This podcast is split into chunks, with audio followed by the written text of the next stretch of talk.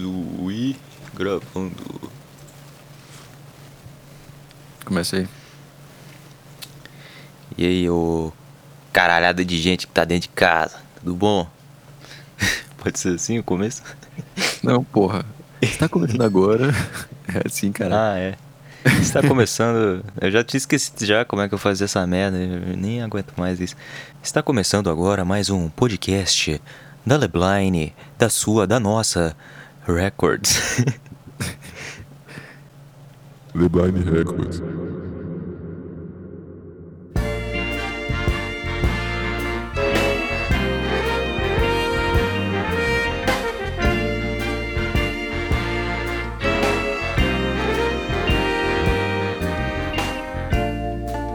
It is my theory that E hoje a gente vai responder algumas perguntas aqui que a gente recebeu no nosso Instagram. E você, se quiser também mandar a sua pergunta, fique ligado aí no nosso Instagram, Lebline Records. O que, que nós temos para hoje, meu querido Artuzito barra Henry Galoazito?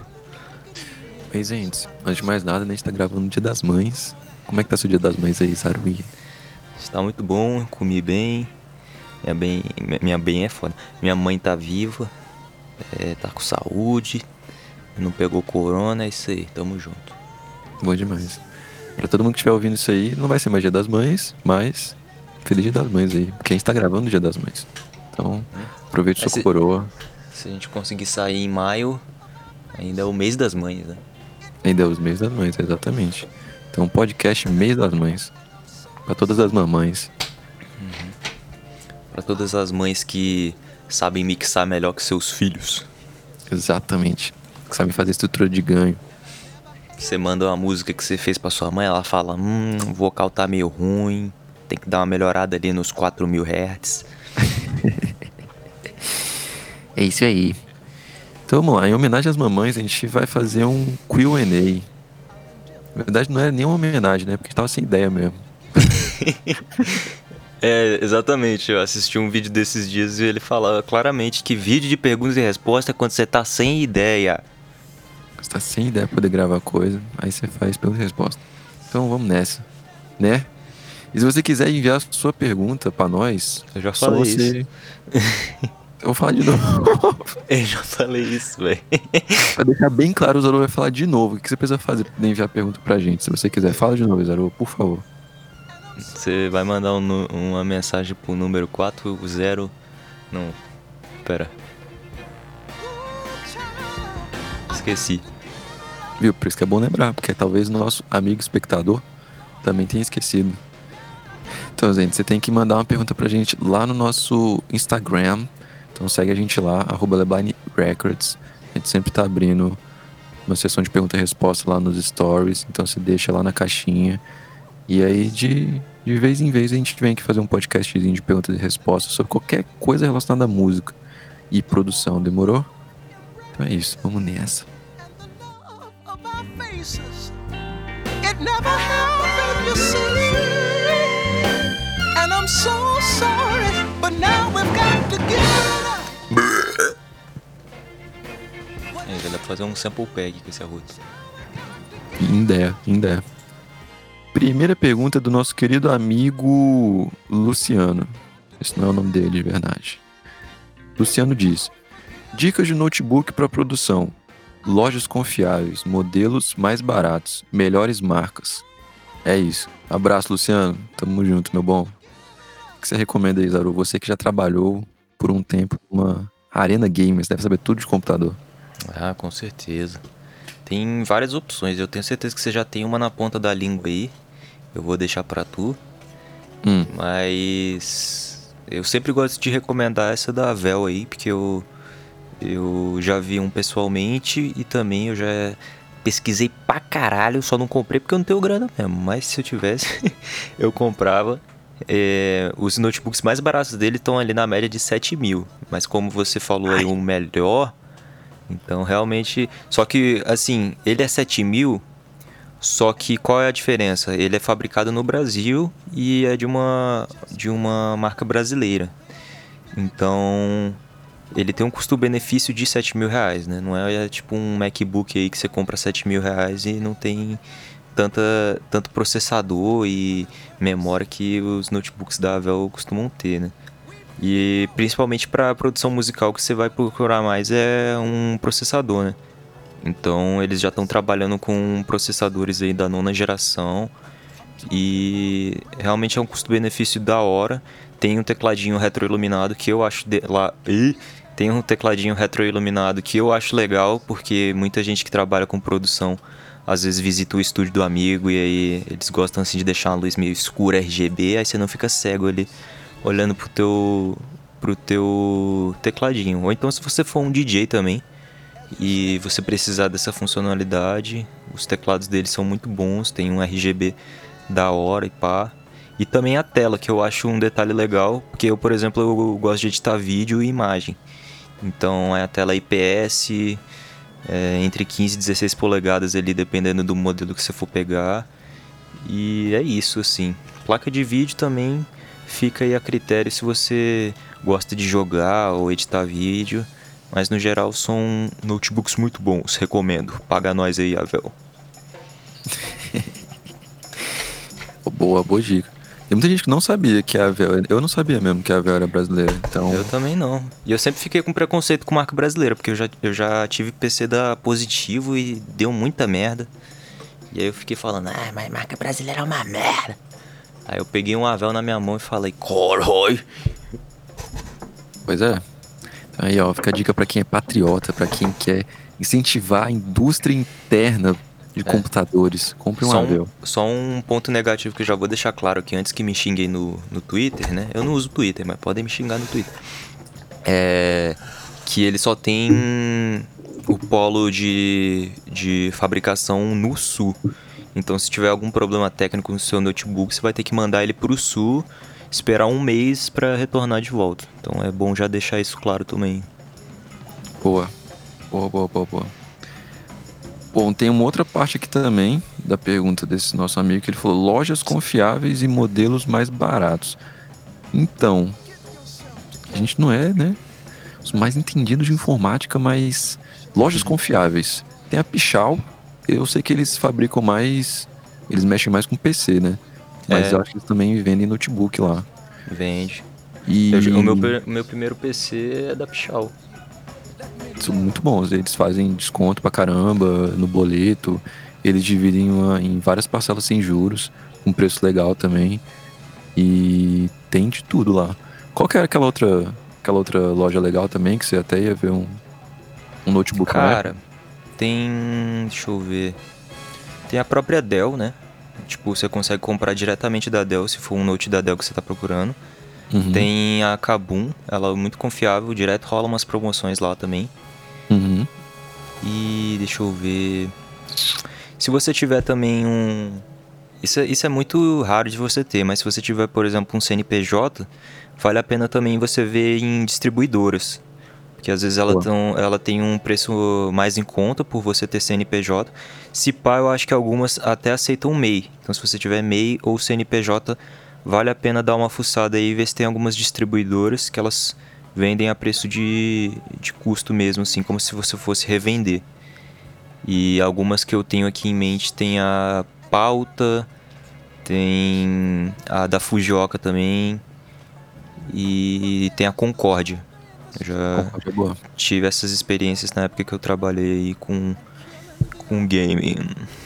Uma outra loja boa também que é confiável é a própria Magazine Luiza, né? Eles vêm com as promoções doidas, assim, tipo 25% de desconto no notebook, do nada, assim. E hum. tem até bastante opção pra uma loja que, porra, vende tudo, né, velho? Vende até tua mãe lá na loja, tá ligado? Exatamente. Então, e o próprio Mercado aqui. Livre, se você não for trouxa, também vale a pena você dar uma olhada, né? É, hoje o Mercado Livre, tipo, vai, pra você tomar um golpe lá, tu tem que ser muito idiota. Tipo, com todo respeito a quem é idiota. Mas, porra, tem Abraço aí a todos os idiotas. Abraço aí, tamo junto, sou também. Mas, pô, tem muito mecanismo de segurança no Mercado Livre hoje, sacas? Então, tipo, pô, o cara só recebe o dinheiro quando você abre o produto, quando o produto recebe, é, chega na tua casa, tu dá o aval, tá ligado? Tu vai lá dar a avaliação, tipo, tá tudo certo. Sacas? Tem várias coisas assim que preservam muito o comprador. Então, véi, também é bem confiável. E várias lojas vendem lá, né? Tipo, várias lojas Uhum. oficiais vendem lá. E às vezes fazem, tipo, desconto no Mercado Livre, mas não chegam a fazer desconto na loja física ou na loja online do site, saca? Então é sempre bom ficar de olho também no Mercado Livre, é uma- é uma boa. Fala aquela dica lá que você me deu da Dell. Ah, é. Pra quem quer dar uma economizada em, em relação a preço de notebook e tal, a Dell ela tem tem várias marcas na verdade que adotam isso aqui no Brasil e outras não, né? Mas a Dell é uma, é uma das principais, que é se ligar para produtos recondicionados. O que, que são produtos recondicionados? São produtos que apresentaram algum defeito quando eles foram vendidos pro, pro consumidor, né? Então a pessoa foi lá na loja da Dell e tal, comprou o, o produto e aí vamos supor que ele apresentou um defeito na memória RAM. tá? Ele ligava o computador, aí dava tela azul de repente do nada com uma certa frequência. Geralmente é problema de memória RAM. né? E aí você retorna o computador para eles, eles consertam e aí eles te enviam um novo, né? Que tá na garantia, etc e tal. E aí o que ficou para eles, eles consertam o defeito, passa por um controle de qualidade bem rígido e aí eles revendem esses produtos. E aí esses produtos são como novos, só que eles não podem cobrar o preço de um novo por questões legais, de legislação, etc e tal, porque de fato não são novos, né?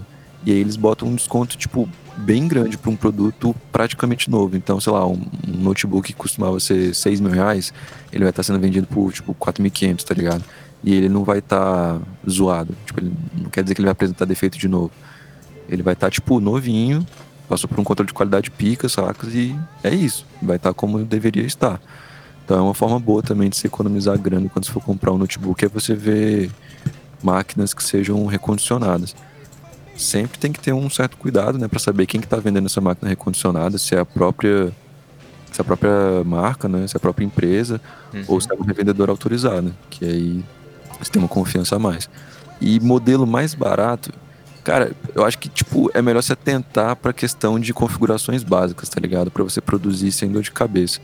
O que, que eu recomendaria? Eu recomendaria focar bem no processador, sacas? Então, tipo, melhor processador que você puder pegar, no mínimo alguma coisa que tenha, sei lá, que seja um, um i5 assim, e se for, se tiver mais de dois cores físicos já tá muito bom, saca? Se for um quad core já vai ser bastante vantagem, assim.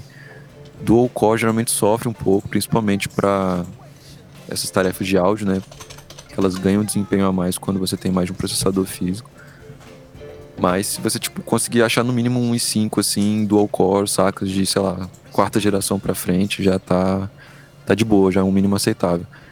Dá pra você fazer muita coisa com 4 GB de RAM, sacas? Mas no mínimo ali seria ideal você pegar uma coisa com 8 GB de RAM. E placa de vídeo, se você for mexer só com áudio, não é tão necessária, mas se você for, por exemplo, começar a fazer live e compartilhar sua tela, começar a fazer uns vídeos e etc e tal, vai ser muito necessário, tipo, vai ser muito necessário mesmo, para você não ficar dividindo o teu processador em duas tarefas que são bem exigentes, no caso, processar o áudio e gravar a tela e processar o vídeo, né? Então não é tão necessário, mas caso você tenha essa pretensão, é um must have. Então, pelo menos uma, sei lá, uma MX150, um computador que tem uma coisa assim. É... Não é também obrigatório, mas é sempre interessante, pelo menos para você botar ali o seu sistema operacional ou a sua, ou sua DAW, né? Um SSD, pelo menos um 128 GB, acho que já ajuda pra caramba. e aí um HD pra tu botar. Porra, ajuda demais. Um HDzinho pra tu botar seus pluginhos, caralho. E. É, mas é isso. Também sempre se atentar, né? Pro modelo que você for comprar, pra questão do superaquecimento. Tipo, notebook no geral tende a superaquecer. Ponto final, não tem muito o que fazer, sacos? É, mas se você tem uma máquina que ela foi mal construída do ponto de vista de estrutura mesmo, você pode acabar, tipo, tudo que você investiu no hardware, tá ligado? Que tá dentro do, do notebook, você vai acabar não aproveitando, porque vai estar tá superaquecendo. E aí o computador vai, tipo, operar num, num nível mais abaixo para ele não vai explodir, tá ligado? Pra ele não fundir a placa ali, os caralho tudo. Então é sempre importante você também ver essa questão. Umas marcas que sofrem uns problemas muito foda de superaquecimento, o pessoal fala, é a Acer, boa parte da linha de entrada dela, e a Lenovo. Muita gente fala mal disso, das duas marcas. Então é, é bom se atentar para isso. Não adianta nada você ter um puta de um processador que, tipo, quando chega em 70 graus, tá ligado? Na tua CPU, tu tem uma perda de desempenho absurda. Tipo, não vai adiantar. Tu vai ter um puto processador lá. É que nem, sei lá, usar uma Ferrari pra poder ir na padaria, tá ligado? Não tem. Não tem porquê. Então, acho que no máximo é isso, né? Acho que no mais é isso. You better wake up before it's too late. Straighten up and make up your mind. Próxima pergunta. Pergunta engraçada, mas eu não vou revelar o motivo. Como foi gravar o Alves? O que vocês faziam nos intervalos? Aí tem um complemento. O Alves tem um estilo totalmente diferente de- da proposta da Lebline. Como foi a experiência? Várias perguntinhas. Então, como, como, que, como é que você vê dessa forma? Como é que você vê isso, Saru? O Alves, ele canta seus MPB aí, essas coisinhas. Pois é. Foi interessante, porque como é, próprio, próprio Zezinho disse aí, é, não era um, um gênero que a gente costumava gravar, né? Na época que a gente tinha lá um estúdio fixo. Sempre aparecia pessoal de trap, rap, etc. Às vezes até colavam uns, uns doidos fazendo funk. Mas realmente esse MPBzinho assim, mais folk, pá, é, acho que foi a nossa primeira experiência mesmo, assim. E o legal é que como ele já era um contato assim mais próximo, né? Ele era primo de. Ele era não, né? Ele é um primo aí de um amigo nosso aí. Então foi legal porque além dele morar aqui perto, né? Na verdade ele mora no Goiás. A gente, a gente é do DF, ele mora no Goiás. E foi interessante, assim. E aí como o bicho ele tem uma, uma outra mentalidade, né? E ele também já já tocava pra caramba, tanto violão, cantava bem, etc. É, foi muito interessante, assim.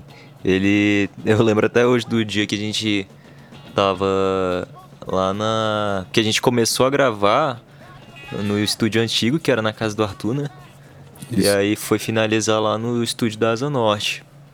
E aí eu lembro que a gente fez a bateria na sala, né, velho?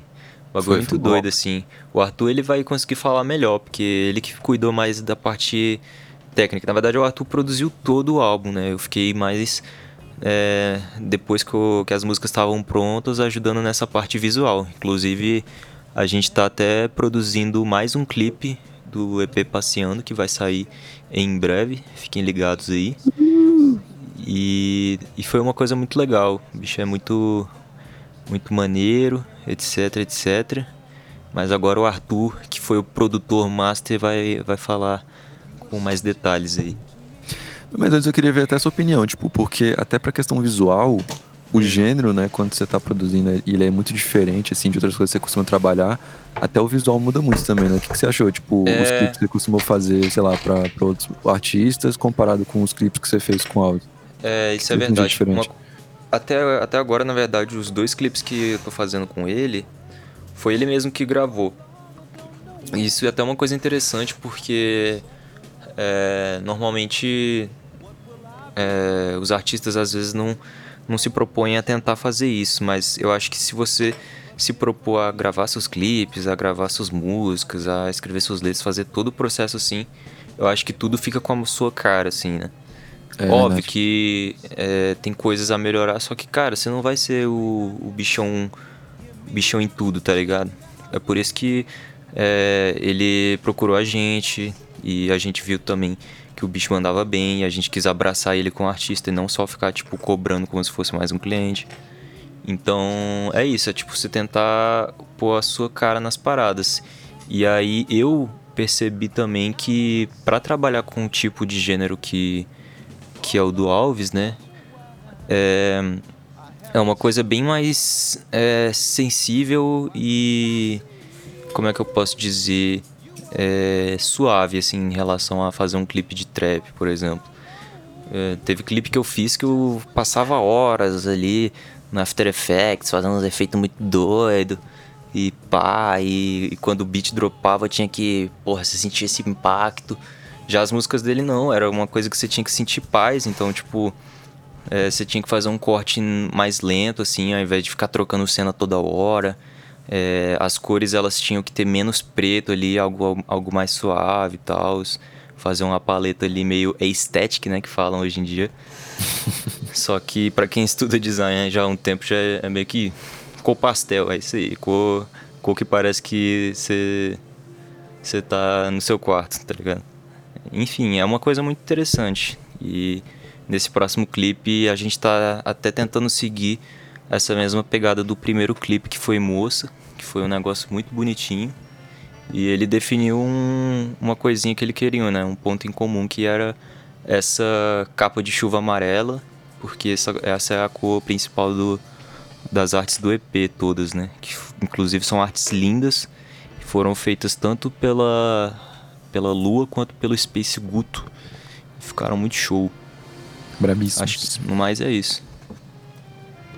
Pô, uma coisa legal que tu falou que eu acho que, tipo, resume bem qual- como foi essa experiência com o Alves, assim, tipo, em tudo, é esse lance de, tipo, sei lá, velho, tu, tipo, tu aproveitar o que tem à disposição no momento e aí, tipo, você fazer aquilo uma coisa legal, ao invés de você tentar, tipo, ficar alcançando uma coisa que não tá ao seu alcance, tá ligado? Sim. Então, tipo, véi, porra, não tem como gravar um clipe com os melhores equipamentos do mundo e com cenário, com caralho. Então, tipo, véi, eu vou pegar uma câmera e vou sair por aí, sacas, gravando a parada.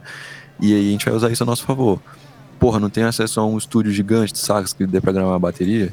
Então, véi, vamos tirar o sofá aqui da sala e vamos gravar a bateria na sala, tá ligado? Tipo, não tem um estúdio também, vamos gravar no quarto, sacas? Véi, foda-se. Tipo, é você pegar o, o que tem à sua disposição e aí você trabalhar aquilo de uma forma artística, tá ligado? Tipo, não ficar tentando elevar aquela condição que você não tem a uma coisa profissional e aí você vai se frustrar, saca? Tipo, velho, não tem como, não tem como você tirar uma sonoridade ou um visual tipo super hiper mega mainstream, popular e virtuoso sem ter as ferramentas certas pra isso, saca? Então, tipo, muito disso, muito disso acho que a gente tem que, que admitir veio, da, veio do próprio Alves, saca? Tipo, o Alves meio que teve essa ideia, assim, em geral. E, tipo, velho, não, eu sei- eu sei as minhas, limita- minhas limitações, mas eu sei como trabalhar com elas, tá ligado? E aí, tipo, tudo do álbum foi pensado em cima disso. Tanto em questão de áudio quanto em questão de, de vídeo. E aí saiu o que saiu, né?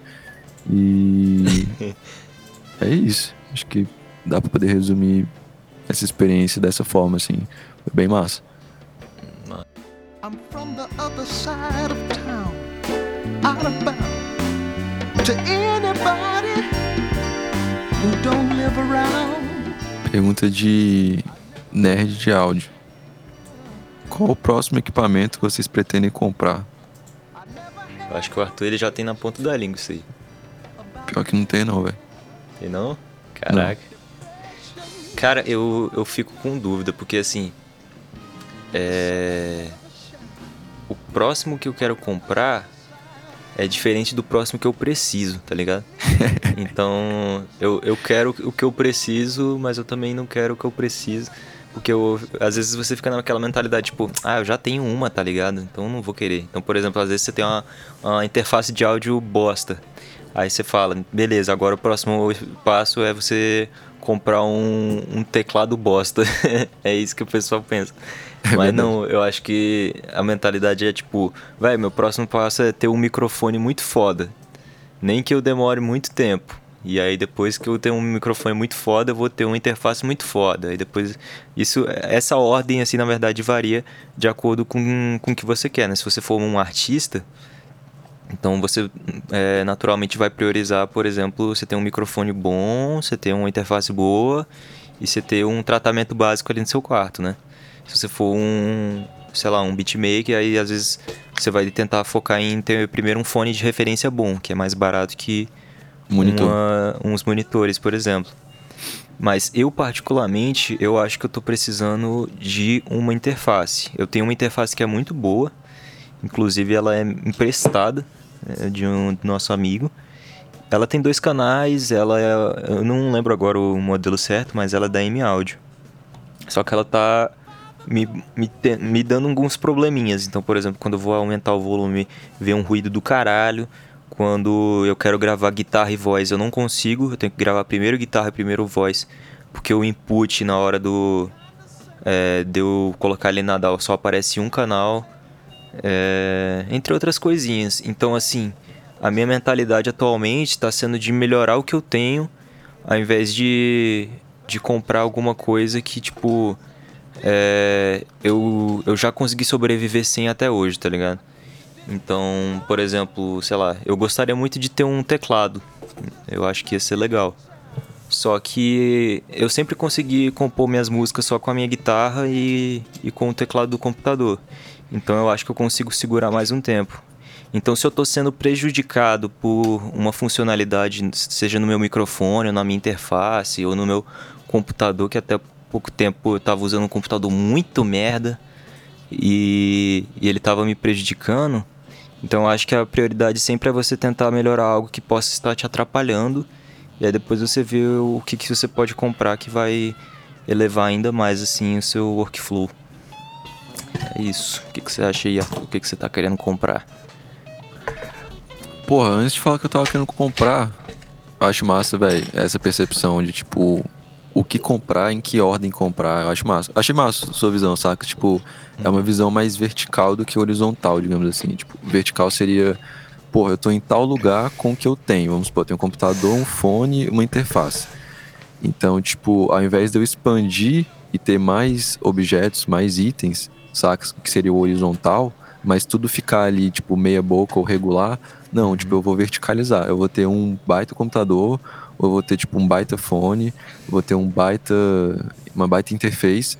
Aí depois que eu tiver essas baitas coisas, aí tipo eu vou e começo a investir em outras paradas, tá ligado? Aí eu vou Sim. e começo a aumentar meu setup. Se você parar pra pensar, faz sentido, porque, tipo, quando eu comecei, é, eu comprei um, um microfone que já não era um dos melhores, e também comprei uma interface que já não era das melhores. E, na verdade, a interface eu só fui comprar depois que eu comprei esse microfone, porque eu não estudei direito. Aí eu comprei a porra de um fone que era XLR P2. Aí eu colocava no P2 da minha, da minha da placa de áudio do computador e vinha um som de cu. E eu já, e eu já escutava esse som de cu num, num fone game, não era nem um fone de referência. Então, olha, olha a merda. Cara, aí, que de- gambira, aí depois que eu tenho, um- aí depois que eu tive um microfone merda, aí eu fui pesquisei a fundo, eu falei: "Ah, você precisa de um de um cabo XLR e de uma interface". Eu fui lá e comprei interface merda e um cabo XLR merda. Aí melhorou o som, só que ainda tava uma merda. Só que eu não sabia que tava uma merda porque meu fone era uma merda. aí eu comprei um fone melhor, aí eu, porra, esse microfone, esse cabo, esse interface são uma merda. Aí eu fui comprei um cabo, interface, ainda tem um microfone merda, só que ele ficou menos merda por causa de- dessas outras coisas. Então é um negócio engraçado. Essa é outra coisa doida também, né? Tipo, esse lance de, velho, você. Porra, tu aprender a diferenciar uma parada que é merda numa parada que é melhor. Tipo, velho, essas coisas você não vai. Você não vai fazer uma diferença vendo um vídeo no YouTube, tipo. É. Comparei um microfone de 100 dólares, de 100 reais com um de 20 mil. Véi, aí o cara grava uma voz, aí a pessoa vê lá, ah, realmente, não, é quase igual, só só um agudinho aqui que não sei o que. Eu acho que eu até prefiro o BM800. Não é isso, velho. Você, tipo, não é assim que você vai comparar, não é assim que você vai aprender, tá ligado? Tipo, é uma parada que realmente você tem que digerir ali por um tempo, vários meses ou anos, tá ligado? E aí você vai, você vai trabalhando com mais coisa, piririm, pororó, aí tu vai Aham. sentindo realmente que a parada é meio merda. Aí tu sente a necessidade de trocar. Pois é. E Então, cara, tipo- esse, esse negócio que você falou é muito verdade, porque é tipo um loop infinito. Porque, tipo, eu, por exemplo, eu tô gravando agora com o BM800. Ele é ruim, ele é ruim, só que ele não é tão ruim.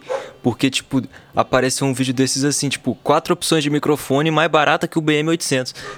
É, Aí você vai. Aí eu, caralho, não é, não é possível, velho. Aí é um, um som de cu, velho. É uma coisa muito engraçada, velho. Como que alguém consegue ter lucro com uma coisa que é mais barata que o BM800? Não é possível. Não, velho, não dá não. Não tem como, velho. Tem como isso. Mas então, a próxima coisa que eu queria comprar, velho, papo reto mesmo, era um computador novo. Eu queria trocar meu computadorzinho. Hum, é. Tô pegando uns, uns projetos muito complexos aqui que tem que usar muita coisa. E aí, tipo, ainda tá dando pra fazer, sacas? Mas você quer fazer uma gracinha a mais na Mix? Quer fazer um oversampling aqui em todos os plugins? Quero gravar, Quero- quero fazer. Quero abrir aqui 96K. o projeto de Skrillex de 100 tracks. É, 178 tracks. Pá! No full, fullzão. Não tem como. Aí fode, né? Então acho que a próxima coisa que eu queria comprar, ou que eu tenho mais necessidade de comprar, é um computador. E uma que eu queria comprar e que me ia ajudar muito também era um plugin. Plugin chamado SUF, da Oak Sound. Que ele Suf? é tipo. É, SUF. Acho que é tipo, escreve. Vou, vou falar como se escreve. Sute. Escreve. Sute. É Su-T? É. S-O-O-T-H-E. Ah, Sul. Entendi. Entendi. Aí eles, véi, isso é uma empresa lá da Finlândia, lá da capital na Finlândia, chamado Heinzig. E ele é tipo um equalizador dinâmico para frequência média e aguda, que ele tira as ressonâncias dessas. Ah, bro. Ah! ele tira tipo as ressonâncias dessa região, tá ligado? Então, Uhum. tipo, pra, véi, pra quem mexe com trap, essas você tem que- tem que dar aqueles boosts de agudo sinistro, deixar aquelas vozes clean zona, você sobe muita ressonância também, que você não consegue ouvir. E você tem tipo uma inteligência artificial que suprime isso, tipo esse SUT. Mano, é muito bom na roda, velho. Mas é caro pra caralho. Pô, da hora, velho. E é uma coisa assim, é um- parece ser um plugin que o pessoal não ia pensar assim em comprar de primeira, né? Não, interessante. É, com certeza não. É tipo aquela ferramenta que é legal você ter no seu arsenal, porque você vai precisar uma hora ou outra, mas que não é tipo coisa mais É. fundamental pra tu comprar. Underrated. Underrated. tipo isso. Então é isso aí. Esses são os nossos próximos equipamentos.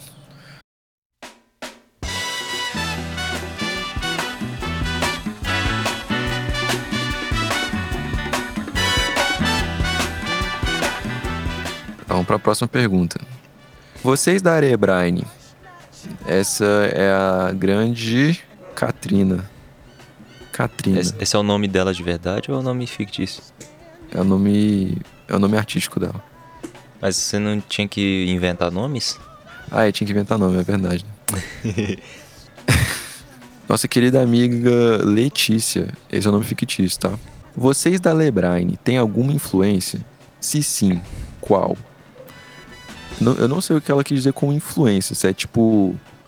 Eu Influência acho de que música. é. Eu acho que é pessoas que a gente se inspira.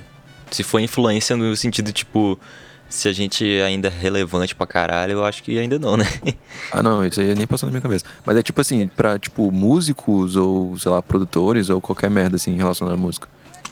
Ah, pode ser um infinito, né? Mas bora citar, sei lá, um exemplo de, de músico e um exemplo de produtor. Acho que fica legal. Beleza, qual que é a tua lista aí, Zaro? Quem que, quem que você acorda assim, você pensa na pessoa, você, tá, porra, vou fazer música. Quem que são na sua lista aí? É, quando, eu- quando eu comecei a ouvir música mesmo, quando eu era um molequinho, ali nos meus 9 anos, quando o Michael Jackson morreu, assim, aí eu. Aí eu, caralho, quem é esse bicho aí? Todo mundo tá muito doido aí. É, muito triste aí com a morte desse cara, eu vou, vou ouvir, né? Aí, eu ouvi e não parei mais, assim. Até hoje eu escuto e sempre tem alguma música do Michael Jackson na playlist que eu tô escutando atualmente, assim. E, tipo, o bicho, ele, ele era um artista e um barra produtor, né? Obviamente que ele tinha uma equipe, mas isso que eu achava legal, assim. Ele se envolvia profundamente em todas as músicas dele e o bicho era muito foda em cantar, muito foda em, em interpretar, em dançar, etc. Eu acho que ele é, eu acho que de todos os artistas ele é disparado assim o meu favorito. E mas para produzir em si, quando eu comecei, eu eu fui mais pelo ramo da música eletrônica. Então quem me inspirou foi o Skrillex no, no início e também um carinha chamado San Rolo, que não é tão conhecido assim, mas quem tá ligado aí já sabe quem é o bicho. Esses tá ligado, dois tá ligado. carinhas. Esses dois carinhas, os bichos eram muito fodas, eles manjavam muito de sound design, manjavam não, manjam pra caramba. E quando eu comecei a produzir foi mais por curiosidade de, em sound design e música eletrônica. E aí depois eu fui escutando outros gêneros e aí vários outros produtores foram me inspirando. Atualmente um que eu gosto bastante é o Phineas aí, da, da Billy, acho ele do caralho. Também tem um outro que é o Will Factor, o Will Factor, também já trabalhou em altas porra aí, já ganhou o Grammy. E ele tem um, uma escola chamada Beat Academy. E o bicho ele tem muitas manhas assim, ele, ele, o bicho ele, ele tem um canal que ele só recria música que estourou, tá ligado? E sempre fica muito parecido. E pra você ter um know-how assim de timbre, de, é, de plugins, ele abre a porra do lado do negócio lá da UAD que eu nunca ouvi falar da minha vida e fala, é isso aqui, ó. É, é por isso que essa, esse baixo fica soando assim nessa música do Tame Impala. Eu acho muito foda. Ah, esse bicho é E- foda, velho. O canal dele é foda. E é isso, sim. No mais, eu de- eu devo estar esquecendo algum com certeza. Tem muito produtor foda aí. Só influência braba. E, tipo, os caras que você. que são influência pra você, assim, são bem completos de, tipo, todos os aspectos, né? Tipo, velho, o Michael Jackson, como você falou, ele participava de todas as etapas, até, tipo, da audiovisual, tá ligado? Até de clipe e, e os carai. O Skrillex também, tipo, velho, bicho é produtor, é, músico, tipo, É, mixa bem pra com a- caralho. Com a banda, ele é vo- sendo vocalista. Olha isso, velho. É só gente, tipo, camaleão, sabe? Acho que o Sanrolo também, ele é bem, bem camaleãozão, assim, né? É, ele canta as músicas dele. A- acho que é uma música que ele mais fez sucesso. É tipo. Um, um- um- não sei se é a que ele mais fez sucesso. Mas é que ele faz uma, umas coisas muito doidas com a voz dele. E aí ela fica uma voz fina e parece que é uma voz feminina, assim. É tipo o estilo Childish Gambino. Você já ouviu aquela música Redbone? Já. Aquela é a voz do Childish Gambino, eu, velho, eu achei que era uma, mulherzona aí, velha, que tava cantando isso aí, é o bicho, tá ligado, cantando. Eu acho isso muito foda. Ai. E pra tu, Arthur? Tem mais alguém na sua, não? Pô, velho, deve ter, eu, eu tô puto que eu vou esquecer, velho. Gorilas é bom mencionar, minha banda favorita, né? E o próprio Damon Albarn, que ele produz as músicas do Gorilas também. Tem o... Deixa eu ver aqui o nome dele, que eu não posso esquecer o nome dele. Que é o produtor do... Do Gorilas, que trabalha junto com o Damon Albarn, que se chama é, Remy Kabaka Jr. Esse bicho é muito foda. Recomendo que vocês assistam o, o filme lá do Gorillaz Reject False Icons, que tem a caminhada deles pra gravar e produzir o Humans, que foi o álbum de 2017, que ganhou o Grammy de melhor álbum de rock alternativo. Muito foda, muito foda mesmo. Rock alternativo. É indie. Caralho. É, os caras não vão colocar Grammy de indie, porque senão abrange tudo. É, tem que pôr rock alternativo. Não, e quem bota o nome dessas categorias é um bando de velho. Velho nem sabe o que é indie. Bota rock alternativo. É, tem guitarra e bateria soft, pop rock. Pop rock. Onde ele céu. Pop rock. É, mano. Pô, eu achei que quem produzia o, Gorillaz era o vocalista. Sim, é ele. O Damon ah, é Albarn. Damon Albarn é o vocalista, produtor. Ele, na verdade, cuida de toda a parte de musical. Porque o Gorilla são duas pessoas. Tem o, o Damon, que é o cara que cuida, das músicas, e o Jaime Hewlett, que é o cara que cuida da- do visual, das histórias dos personagens, etc. Ah, tá explicando. Aí dentro da, da produção tem agora esse o Remy, que ele é muito foda também. Tem também o James Ford, bom mencionar. E, e foi sempre aumentando a equipe, assim, mas ah, é tipo nós dois, tá ligado? sempre, sempre mantém esses dois assim, do início ao fim. Pode crer. Cara, não sabia disso, velho. Achei que era uma galera. Papo reto. É, velho, eu, eu achava que era assim com o Tame Impala também, é só o Kevin Park. Só, não, peraí. Tem pausa, tem uma pessoa que faz as É, músicas? Na verdade, no início, eles começaram com os outros integrantes, só que, assim, a maioria das composições era só o Kevin Parker fazendo. E aí, recentemente, eu acho que nos, no último, nos dois últimos álbuns, o Currents e o The Slow Rush, é tudo Kevin Parker, tá ligado? O- os os ex-integrantes, às vezes, ajudam ele mais na parte de tocar ao vivo, tá ligado? Nos shows. Mas atualmente quem produz, compõe tudo e canta é só o Kevin Parker. Ele recebe dinheiro da gravadora lá dele, se isola aí um ano ou mais e fica fazendo música. Mas Que delícia viver assim, hein, velho. Nossa, isso é uma maravilha. E Nossa isso, que é, isso que é massa do bicho também, porque se- ele é. Ele assim. A gravadora cuida mais da parte social dele. Ele não tem Instagram pessoal, tá ligado? É, é Tame Impala. É a música dele. O bicho passa a vida toda só fazendo música e a vida dele ali com os amigos dele e tal. Ele não é tipo, se expõe pra caralho, ele só faz boa música e é isso aí. Ganhar na Mega Sena é o caralho. Queria, queria uma vida dessa. Só isso. Tá bom já. Porra. Mas fala aí, caralho. Ah, e tem as minhas também, né? Foi mal. Porra. Cara, minha vida inteira em relação à música, tipo, eu, velho, eu queria fazer música desde que eu me entendo por gente, tá ligado? E a minha vida inteira eu sempre ouvi basicamente quatro coisas. Quatro ou cinco. Tipo, rock, tá ligado? Foi a primeira coisa que eu ouvi, entendi, compreendi e processei de verdade. É, eu queria ser o o Ed Van Halen, tá ligado? Tipo, eu vi os DVD lá do, dos, dos clipes do Van Halen e eu vi o cara fazendo, tipo, velho, ele tá tocando com as duas mãos no braço da guitarra, porque ele fazia tap, os caralho. Eu, tipo, mano, que porra, velho, revolucionária isso. Eu quero tocar guitarra, eu quero ser o Van Halen. E depois de um tempo, o rap entrou na minha vida, saca? Depois de pouco tempo até o rap entrou na minha vida. E a pessoa que marcou muito pra mim foi o, o Kanye West, com aquele álbum do, do Ursinho, o primeiro, o primeiro álbum do Ursinho. Acho que foi o primeiro álbum solo dele, 2003, 2004, não lembro agora exatamente o ano. Eu esqueci o nome também. E eu ficava ouvindo aquilo, eu ficava tipo, velho, como é que como é que esses caras fazem esses instrumentais? Lógico que eu não tinha essas palavras na minha mente na época, né? Só ficava pensando, como é que ele faz essas porra, saca? Tipo, Essa é a ideia que passou na minha mente. É verdade. Eu não entendia, tipo, eu não conseguia compreender como fazia, tipo, sei lá, velho, aquelas baterias, como fazia uns negócios tão rápido assim, saca? Eu não entendia mesmo, assim. Isso me chamou muita atenção. E, tipo, foi uma das coisas que me fez entrar na produção, tipo, tentar entender como faz essa porra, sacas? Como a gente reproduz e, e produz essa parada, esse tipo de coisa. E depois de um tempo, quando eu fui crescendo um pouco mais, uma outra coisa também foi fundamental pra mim, tipo, como, sei lá, influência musical, artística, foi o jazz, tá ligado? Tipo, jazz na veia pra caralho. Bill Evans, Miles Davis, John Coltrane, Lee Morgan, Andrew Hill, só rapaziada braba. E um pouquinho mais depois foi música clássica. Então, tipo, véi, basicamente foi isso que eu vi na minha vida inteira, sacas? MPB mais área do possível, tipo Jorge Benjol, Marisa Monte, essas coisas doidas aí, sacas?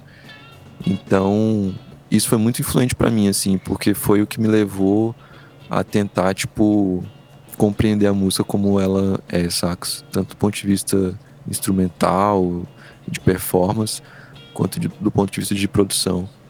Então, uma parada bem, bem nessa vibe, assim. E eu acho que de produção em si, duas pessoas que me influenciaram muito também foi o próprio Skrillex, que, tipo, sempre me chamou muita atenção também, tipo, o Skrillex em si, tá ligado? O som que o Skrillex, Skrillex faz, não necessariamente música eletrônica, mas o que o bicho faz, tipo, a personalidade dele, tá ligado? Tipo, véi, tinha muito style. é é muito pode, interessante. né? personalidade. Hã? Como é que pode os caras fazer música boa, ser style, É, véi. Como é que pode, mano? ser nerd em mixagem? É, fazer aquele sorteamento doido lá no Ableton, véi. Véi, tornar o Ableton uma DAO respeitado, olha isso. Como é que o cara faz isso? o cara que usa Ableton na, na gravadora zoando o Ableton, não, não precisa falar mais nada. É FL Gang. É, FL Gang. Então, tipo, velho, ele é uma figura muito. Muito, muito cabulosa, assim, tipo. Eu tava até, tava até comentando contigo esses dias, né? Tipo, junta muito esse lance, tipo, uma parada muito racional, assim, mas muito mística também. Pra mim tem essa figura dentro do Skrillex, tá ligado? Então, tipo, ele foi uma influência pra mim também. Mais ali, quando tava mais velho já, né? Mas não deixou de ser. E o Andrew Shupps, que é um engenheiro de mixagem, um produtor, um engenheiro de gravação também, tipo, realmente mexe só com isso, né? E eu acho muito genial também essa forma como ele mistura, tipo, umas receitas dele, assim, de mixagem e tal, com esse lance mais artístico, mais estético, né, da música e tal. E, é, ele falando, assim, tipo, ele dando entrevista, sacas, falando sobre áudio, você vê uma paixão muito grande na pessoa. E tem esse lance meio místico também, meio, sei lá, velho, meio mestre, assim, nele. E, tipo, foi uma coisa que também me influenciou pra caralho, assim, tipo, essa vibe, sacas? Vai deixar a barba crescer que nem a dele? Já tô deixando, né? Quarentena, feelings. Mas não cresce. Boa. And we'd like to say, God bless Miss Black America. Watch over Miss Black Pergunta do nosso grande Clodoaldo. E ele pergunta: no que investir primeiro? Equipamentos ou aulas de como usá-los? Pergunta boa essa aí. O que, que você acha, Zaroeira? Equipamentos ou como usá-los? Aula de como usá-los. Ah, velho. Se pá no equipamento, né? Porque assim. é, Você vai assistir aula de um negócio e aí você nunca vai comprar, tá ligado? Eu acho que, tipo, você primeiro tem que. É, você, você tem que estudar os conceitos, assim, tipo. Obviamente que se você não sabe nada, por exemplo, vou dar o meu exemplo aqui. Eu não sabia nada de microfone. Eu fui lá, comprei um microfone merda, descobri que era uma merda e é isso aí, tá ligado? Dá uma estudadinha, tipo, no básico, no essencial. O que que faz um microfone ser bom, por que que um BM800 é pior do que um, do que um Shure SM7, os caralho. E, e vai olhando assim. Só que, tipo, você não vai, sei lá, é, assistir aula de como usar é, equipamento tal se um, tipo específico falando assim né se você não tem ele né se você quiser estudar o, o essencial o que que faz um, um compressor analógico o que que faz um, um microfone ser bom o que que faz uma interface ser boa o que que faz um, um instrumento musical ser bom legal estuda mas se for algo específico aí não Massa. Porra. E pra áudio, cara, a gente aprende muito fazendo merda, né? Então, tipo, tu compra a parada, tu investe na parada, aí tu usa, aí tu aprende coisa pra caramba, assim, que, tipo, não vai ter nenhum curso que vai te ensinar aquilo, saca? Por mais que a pessoa fale pra você a mesma coisa que você aprendeu por experiência própria. Tem muito disso, saca? Mas é aquela parada, o cérebro ele aprende numa velocidade mais rápida do que o nosso ouvido, né? Então, tipo, você ter a parada na mão e ficar mexendo com ela, seja essa parada na mão um plugin ou um equipamento físico, no geral costuma te ensinar mais do que tipo um curso, tá ligado? Então, por mais que você não saiba mexer, eu acho mais interessante também você tipo ter a parada, saca? Pra você aprender a mexer na marra assim, fazendo cagada, gravando seus brother, que nem um teu cu, saca? Fazendo merda mesmo e vai aprendendo. E é assim. Acho que isso é um caminho melhor. O problema Aí tem um problema também nessa, nessa visão. É o seguinte: aqui no Brasil tudo é muito caro, saca? Tipo, principalmente pro áudio. E, porra, o dólar tá 6 conto quase, né, velho? Então agora tá pior ainda. É, então, tipo, essa brincadeira, entre aspas, de você testar na prática, saca? Você ter a parada em mãos e ir testando, pode acabar saindo muito caro e tu ficando muito frustrado, saca? Então, tipo, tem esse risco bem grande aqui no Brasil. Então, é uma coisa a se atentar, saca? Eu acho que lá na gringa é mais de boa fazer essas paradas, né? Porque eles têm altas políticas de devolução foda, saca? Tipo, porra, compra aí o monitor, saca? Se tu não curtir, devolve aí. A gente pega na tua casa, tá ligado? Tipo, a Amazon pega na tua casa de volta, saca? Pede desculpa pra tu ainda, saca? não foi mal aí que a gente não gostou muito do monitor, os caras. Aqui não, velho. Aqui tu compra parada, tu tem que torcer pra tu gostar, saca? Porque senão tu se fudeu. Pra revender a parada depois, vai perder dinheiro, tu não consegue voltar pra loja. Nem tem loja muito grande, com muita opção de, de equipamentos, caralho.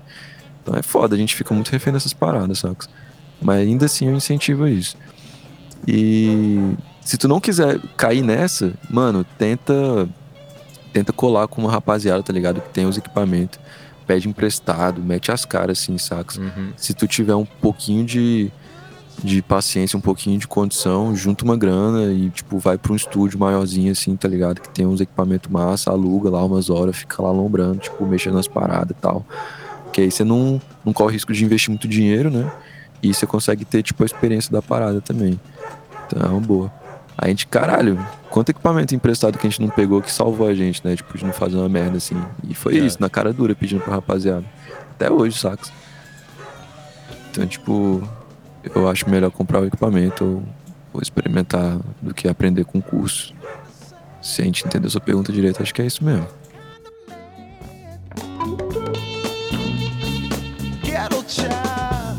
E é isso, pessoal. Se vocês curtiram, deixem aí suas perguntas lá nas caixinhas que a gente estiver abrindo no nosso Instagram. Deem uma olhada aí também no nosso canal do YouTube Lebline Pro, que é o canal que a gente está fazendo tutorial agora. Então, muita coisa que a gente está falando do quesito técnico, você vai ver lá nos nossos vídeos. E se você tiver também com curiosidade de aprender alguma coisa. Se você quiser que a gente dê algum review de algum equipamento aqui lá no nosso Instagram, fique à vontade também de sugerir isso aí. Nós estamos abertos aí para o nosso, o nosso público emergente aí, não é mesmo? Que gente. Parece os bricks, tá ligado?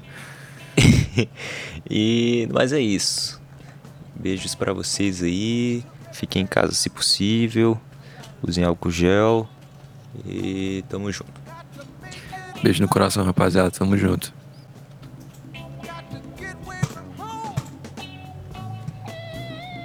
Ai, meu ouvido, velho.